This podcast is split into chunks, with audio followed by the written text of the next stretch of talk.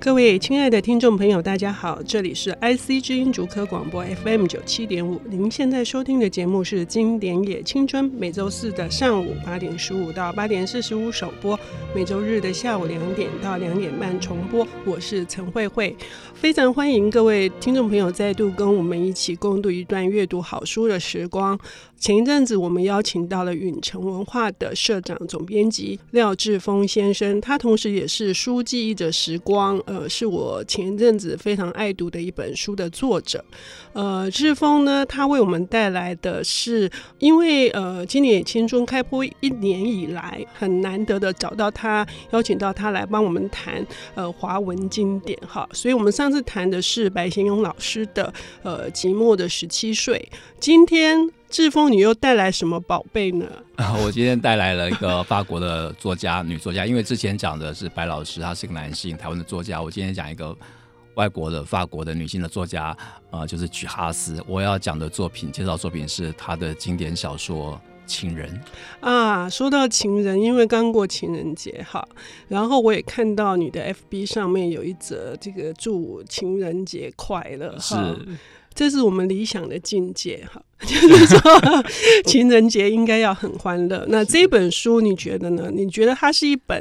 呃欢乐的书吗？呃，其实举哈斯的书从来就跟欢乐没有关系，我觉得跟一种生命记忆的陶掘有关系。OK，哎，我们要先介绍一下举哈斯，因为可能有一些听众朋友对他并不是那么的熟悉。嗯、是，她是一个呃法国的女作家，然后非常重要。她的经历很特别，那她是在法国出生，然后她到法属殖民地的越南，那跟她妈妈、跟她父母过去，那父亲很早就过世了，那她妈妈就很辛苦的抚养她跟她两个哥哥，然后到十八岁她就回法国，那她一生。其实非常的丰富。他回到法国念，呃，念完念完大学，念政治，念法律，然后到一移民署的地方工作，然后他又加入了共产党。那短短的几年就嫁了两个先生，然后有个小孩，然后他一生的情史不断。嗯，然后他到最后陪伴他的是一个、呃、同志的一个朋友，然后这这同志的朋友在他过世以后又出版了一本书，写他的举哈斯的最后的这这这一段岁月，所以他一生非常非常的精彩。那也是在法国的文坛上面也是一则传奇。是，是我自己是就是作为一个重度的读书成癖者，大概举哈斯是我少数可以说是偶像的一个。所以你选这本书，我非常的开心。是是就是说，呃，因为有一年我记得是呃伯克莱的呃，就是找了一些出版人来推荐他的年度第一好书。是，那我推荐的就是举哈斯这写。我也买了。刚刚志峰讲过他的经历啊，这些经历使得他很多的创作。有别于呃其他的法国女作家，是因为她也有一个异国的一个经历，那也也一样有一颗早熟的一个心灵。嗯，然后她显得会相对的有重量，所以她一直都是，而且最重要是她的书还蛮畅销的，是这很特别，这很特别。然后她 听说她这个《情人》已经卖了两百五十万本了，所以这本《情人》反而是在她。好像是年纪很大的时候才写，他七十岁才写的这本《情人》，然后隔年就得到了呃法国巩固尔奖，而且是因为这本书得到巩固尔奖，是是因为这本书才得到巩固尔奖。那这就更让人觉得很好奇，就是说，举哈斯他前面有数十种著作，作。然后最有名的是，而且拍成电影的是，呃，其实像《广岛之恋》有拍成电影，他好多这部剧都有都有都有拍成电影，嗯。嗯最有名的是《广岛之恋》嘛，《广岛之恋》是最有名的。对，嗯，《广岛之恋》也是呃有呃很多代的年轻人的必定要朝圣的 一部一部电影。那像这样子的一个举哈斯，就是说他不断的他所有的一举一动都深受不仅是法国文坛，而且是国际上的一个关注。哈，是。那他为什么会在七十岁的时候写了这本《情人》，而且？这本《情人》呢，在他整个一生的著作里面，应该占据一个什么样的地位呢？呃，其实举哈是为什么到七十岁才写《情人》，我是倒是真的没有研究。但是我是觉得，因为举哈是他一生的著述非常丰富，反而透过这本《情人》，你可以了解他一生的一个轨迹。你几乎你看完《情人》，你可以了解为什么他这个时候写的这个故事在讲什么。他变得有一个。创作背后的一个本事，那这本书成了一个很好的一个线索。那这本书我会觉得它重要是第一个，呃，他写他自己的家庭，他写他自己的自传，可是他跟社会的脉动又是扣在一起的，包括法属殖民地的一些呃人的相处的文化的社会上一些背景跟一个冲突，那他自己的呃，我觉得他自己心里他是做一个很深刻的一个剖析，那做一个新女性，然后我觉得他其实很勇敢的呃把自己的内心的世界打开。那我觉得这本书其实第一个它又好看，然后第一个又重要。嗯。因为在呃这本书里面有几个地方引起我的注意哦，我当然当然是因为志峰为了就是说你说要读这个书，所以我把我旧的我的书架上的旧书找出来哦，是呃民国八十五年，民国八十五年是一九九六年。已经是二十二十年了，而且那个时候的译译者是那个胡品胡胡炳清教授，那是我第一次读《情人》的版本，就是胡教胡炳清教授的版本。对，然后后来允晨文化又重新出版了，是嗯，所以呢，呃，我的允晨版我自己一时之间找不到，所以我重新读，发现我上面画了很多的线，所以呢，我我的意思是说，我注意到几件事情，一件事情是。里面他除了谈志峰刚刚说的那个跟殖民地之间的那些人，他当然是谈一段不被允许的恋爱，爱，是是，而且是不可能的恋恋爱，而且是他是他是未成年的少女，嗯，然后就有实际的一个，所以这是禁忌，是个禁忌，是他才十五岁半的，真的天哦，OK，那像这样子的一本这样子的故事，为什么他会呃如此的重要呢？呃，这本书会得到那么大的一个共鸣，是刚好，呃，其实我后来回到一个法国的一个文坛跟小说的一个发展背景，刚好新小说结束了，那所谓一个比较修正的一个新的小说的风潮又起来的时候，主要是这个小说的叙述跟所谓的新小说又不一样，他那个叙述上又又更完整。那我觉得他其实是把它，我是觉得很诚恳的，我就觉得他那个故事其实打动了很多人的心。然后他不是觉得他把那，但是我还觉得透过小说是看到这个作家他一生的。的一个变化跟一些作品的一些关联，那我觉得有个很深刻的一个关联。嗯，我觉得除了他，我看到这个爱情之外，我看到更多的是他这些经历，他家里的一些状况，还有这段爱情，最后是促使他强力想要写作的渴望。他其实就是在写，就是他其实就是也是一个开始。在他在遭受挫折的时候，跟家庭环境做对抗的时候，他其实就觉得我就是要写作，他是想从写作里头找到出口。那事实上，他真的一辈子都在创作。那当然，以前创作也包括剧本，包括小说。所以，与其说，呃，他这个是一个爱情故事。就是说，这个爱情故事的艰辛，应该是促使他后来立志作为一个作家的一个动力吧？对，或者他发现自己，我是觉得他其实在这个爱情里头，他其实也在，他逃避了家庭，但是他其实也也发现了自己。好，那因为这本书呢，呃，有一点，呃，呃，它虽然是简单故事，但里面很细，然后很多细节值得我们再深入的来好好聊一聊。我们先休息一下，等一下回来。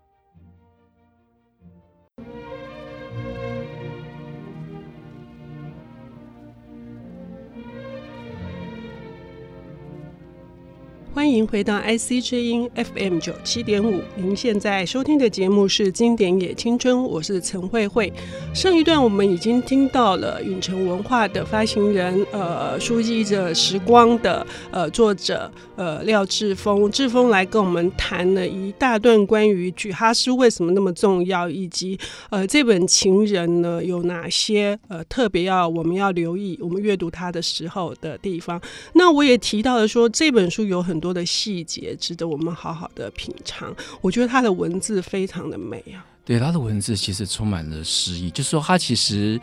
没有像真的散文那么的一个流畅，那么的线性，但是他其实还是很流畅，然后他带一种诗意的停顿。那这种诗意的停顿，反而加深那种叙述的一种。我觉得那种情境会把你拉到那个他所要叙述那个时空里头去。哎，尤其你你这个用语我非常喜欢，叫做失意的停顿哈。他对于在追忆一个遥远时光的恋情，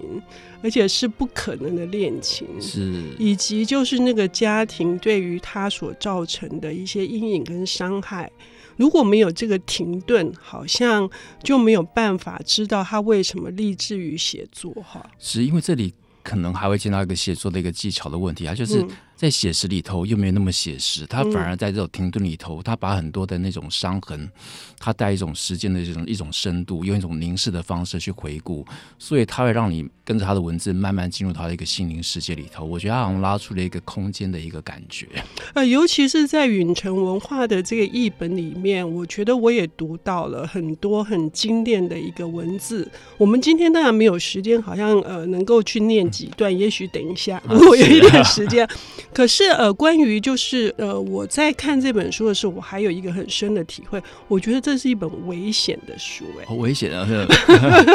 呃，怎么个危险法？是因为这里面当然我们上段说他碰到了很多的禁忌，是。可是我觉得更重要的是，举哈斯，你刚刚你上一段提到说他发现自己，而且是看到自己真正的面孔。因为这本书原来的书名是他要提到他是一个绝对的，他比较喜欢的那个面孔。是，也就是说，一个作家他如何生成的？没有错，而且其实你看，他其实有一个，我就觉得还有一个早熟的一个心灵，嗯，所以我觉得他在这个写作里头，他其实让自己真实的一个呈现，然后他其实又有点在抽离起来。就即便他在写这种写他跟情人相处，基本上你感觉不到那种性跟欲的成分，我觉得看到一种心灵的那种撕扯跟那种。一种成长的一种轨迹也好，或者形象也好，也就是说，他拉高了，而且是因为他是在晚年写这本书，然后他看到年轻的自己，然后那个自己是十八岁的时候就老了，十八岁，对，他十八岁就觉得自己老了，对，那他他说他想要追寻的就是那个十八岁就老了的面孔，嗯，他要把它记录下来。我觉得光是这一句话就已经，你读这本书大家就值回 票价了。是，是，呃，志峰上呃上一段节目还提到的，就是呃关于他呃家庭哈给他造成的这个伤害，我们可以从这个角度再来聊一下吗？是，其实呃我我记得我大学的时候就读过《情人》，那我这那个时候的小说的报告，我也是以《情人》作为一个主题。我那时候的报告，我不晓得那时候我为什么这么说，但是我现在还记得，我说情人其实不是指一个特定的对象，它指的是一种关系。嗯，那我为什么会这样子说？因为我觉得他在讲他自己的哥哥，我觉得他有一种对一种恶情人的那种恐惧也好，不管他大哥跟他的小哥，然后我觉得他他还提到他母亲对他大哥那个态度，我觉得那还是那个已经超过母爱之外，也带一种情感投射的一种暧昧。所以那时候看这本小说，我觉得嗯嗯，会不会讲的危险？那个时候我觉得，哎，这个小说读起来其实还蛮可怕的，就是、嗯、就是跟你想象那种清纯的爱情的故事，呃，是完全是不一样的。那我觉得他其实透过这里，我是觉得用情人这样，他讲的是一个他中国情人的故事，可是我觉得他又来投射他自己的周遭的生活的社会的这种关系或者这种对应的方式。也就是说，他在处理自己自身的经验的时候，他把它扩大到，呃，所谓的情人是。非常复杂的，是我至至少我自己读的时候，我是这样子觉得。嗯，所以这个呃，应该呃，我们可以不可以这样讲？就是说，举哈斯在这本《情人》里面，他。把这些生命的轨迹以及跟他家庭的这个部分，让以前他其他的这著作能够更明显，我们就比较能够知道那个轨迹来自于哪里。是是没有错，比如他的很多小说，比如说《太平洋堤坝》，那当然其实他他母亲买了一块荒地，那是他们有十年的时间在筑那个海堤，但是海堤一直冲破，然后那个世上没有办法种种任何的东西。我觉得就是这个这本小说里头，我觉得把他的一生事实上都串起来了。嗯，也就是说，如果以往我们在读举哈斯的其他的作品里面有很多隐晦的地方，是，或者是说有很多暗示的地方，虽然它形成一个美感，可是我们比较难以捕捉到那个线索。我是觉得，至至少你有个阅读的一个架构在后面，你有个时间轴在后面做支撑，所以你可能可以更容易去理解他的作品。而且，也许读了这本《情人》之后，嗯、我们会对对举哈斯这整个的一生更加的好奇了。是，就是你真甚至会好奇，为什么这样子十五岁就会想要谈一场惊天动地或者世所不容的这种爱情，然后甚至也也也学会了欺骗。那事实上也等于某种程度，你可以说他是卖淫，也可以，因为他用身体在交换一些物质上的一些比如说戒指啊，比如说衣服啊这样的一些事情。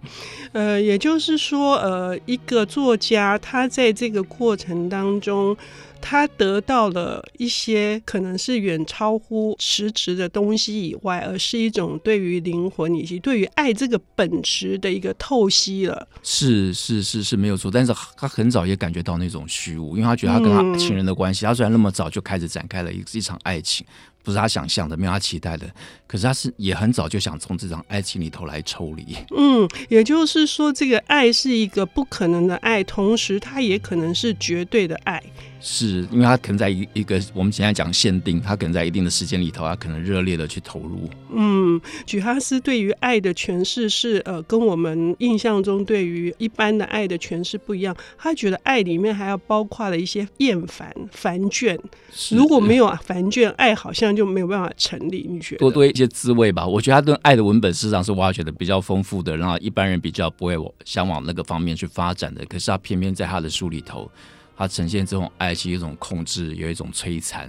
有一种互相强害的这种力度，我感觉。嗯，也就是说，如果爱的本身不是只有那些美感，其实还包括很多后面很复杂的，甚至有一点丑陋或者是危险的东西的时候，是是是是是没有错。是，所以那个爱的本身跟我们能够呃，我们其实就可以从这本书知道举哈斯他提炼了什么东西出来。我觉得他他拉到一个更高的一个精神的一个思维的程度，然后就把那个浪漫的比较。可能就不是往浪漫那个方向去发展，所以这非常有趣。就是说，三十年前我读《情人》的时候，我都只关注到他们两个之间的，就只关注到这个九哈斯跟他情人之间发生的多么轰轰烈烈，多么可歌可泣。是。可是等到三十年后我再来读这本书的时候，我却读到了真的就是所谓的绝对的爱，或者是爱的本质，其实是一种对于生命的欲望。是他一直在追求的。是我我其实我也读过举哈斯一本小说，就是爱，嗯，就是我觉得他一一直在在发展这样的一个主题。那当然在这本情人里头，它其实这个就是可以看到它最早是怎么样开始发展的。嗯，那我觉得情人一开始我们会这样的理解或者期待，因为跟当初这个译名也是有关系。那对我们就想，哎，情人应该就是指一个人，那讲一段爱情。但事实上不止如此。嗯，所以这种对于生命的追求，反映在这个写作上头，使得举哈斯他充满了很大的热量，以至于他到七十岁还有年轻的男人 热烈的爱他。是好，我们希望有一天，我们也到了这个垂垂老矣的时候，也能够感受到这种热烈的爱。对，不然我们就没有活过了。OK，我们要好好的活过。我们谢谢志峰带来这么一本。充满的能量的书，谢谢慧慧，谢谢谢谢。